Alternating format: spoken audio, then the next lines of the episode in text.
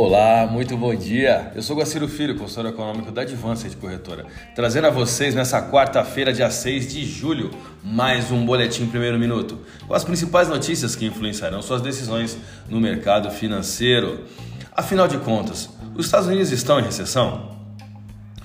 As recessões são caracterizadas com mais precisão dentro de um cenário da seguinte forma: um colapso no emprego, acompanhado pela incapacidade de consumidores e empresas de cumprir suas obrigações financeiras. Embora estejamos atualmente experimentando uma desaceleração significativa no crescimento econômico de níveis extremamente altos, nenhuma das condições acima está presente. O retorno da praça financeira norte-americana ontem realmente foi agitado, mas sinceramente a pressão na agenda econômica começa hoje e durará até o fechamento útil desses próximos três dias. Os investidores estão aguardando a divulgação dos dados do relatório de emprego de junho para essa sexta-feira. De acordo com estimativas do Dow Jones, o crescimento do emprego provavelmente desacelerou em junho, com 250 mil folhas de pagamento não agrícolas adicionadas, abaixo dos 399 mil em maio. Economistas consultados esperam que a taxa de desemprego se mantenha em 3,6%. Hoje teremos a divulgação da ata do FONC, né, da reunião do Fed, com grande relevância para o mercado. Aversão ou apetite ao risco? Eu vou tentar sintetizar para vocês. Os juros apontam para uma desaceleração econômica, ainda que a curva da inflação dos Estados Unidos esteja à frente é, desses juros. Isso não é bom porque atrasa ainda mais os objetivos do Fed. Esse contexto eleva ou acelera a economia mundial para uma recessão, injetando no mercado um sentimento de aversão ao risco, fazendo as taxas subirem com a desvalorização do real, por exemplo. A alta do dólar nessas últimas sessões não são dignas de um espanto. Né? Certamente, alguns gatilhos, como a queda do petróleo no mercado internacional ontem, acabam potencializando o movimento que até o momento, eu vou repetir, não surpreende.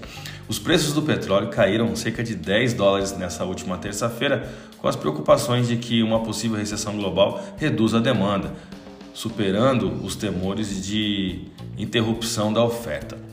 E isso ainda foi acentuado porque já era esperado um corte na produção da Noruega. Bom, vamos lá. O Brasil, por sua vez, sente o impacto de uma desvalorização forte da commodity diante de ele também ser um país né, produtor da mesma. As ações da Petrobras ontem, na parte da manhã, já estavam com queda de 3,6%. A petroleira tem um peso enorme no índice Bovespa e isso acaba potencializando ainda mais a saída de capital da Bolsa Brasileira, pressionando por sua vez a paridade dólar-real.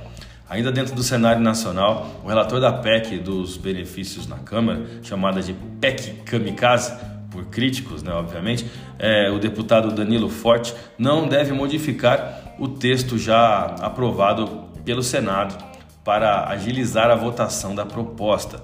Com isso, deve permanecer na proposta de emenda à Constituição, a PEC, é, o dispositivo que reconhece o estado de emergência diante da alta dos combustíveis para a criação de novos benefícios em 2022, o que, para críticos, vou repetir isso novamente, trata-se de uma estratégia para burlar o teto de gastos, a lei eleitoral e de uma manobra eleitoreira. Né?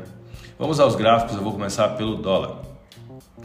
5,4533, essa é a resistência R7 e o próximo alvo no dólar para esse curto prazo. A agenda econômica de hoje ou irá acelerar esse processo ou atrasará, o que até o momento será o caminho natural da paridade ou seja, o fortalecimento global do dólar. A divisa americana já se valorizou 13% no mês e está apenas 5,58% do seu último topo esse ano, quando atingiu a taxa de 5,7245, taxa spot. O volume de negócios do último pregão foi de 170 bilhões de reais em contratos futuros de dólar negociados na bolsa brasileira, uma alta de 1,13% no dólar à vista com taxa spot de 5,3886. Vamos ao euro. O euro sofre uma desvalorização global consolidada pelo reflexo da guerra, atraso na ação de sua política monetária, né, do bloco, crise energética, inflação galopante e o fortalecimento do seu principal par rival, o dólar DXY. Na última sessão, a paridade euro-real realizou outro pullback, o segundo consecutivo, mas agora tocando no suporte da LTA, linha de tendência de alta, representada pela base do canal. O euro fechou a última sessão com queda de 0,46% e taxa spot de 55288. A minha dica você já sabe. Siga nossos boletins para ficar sempre conectado às principais notícias.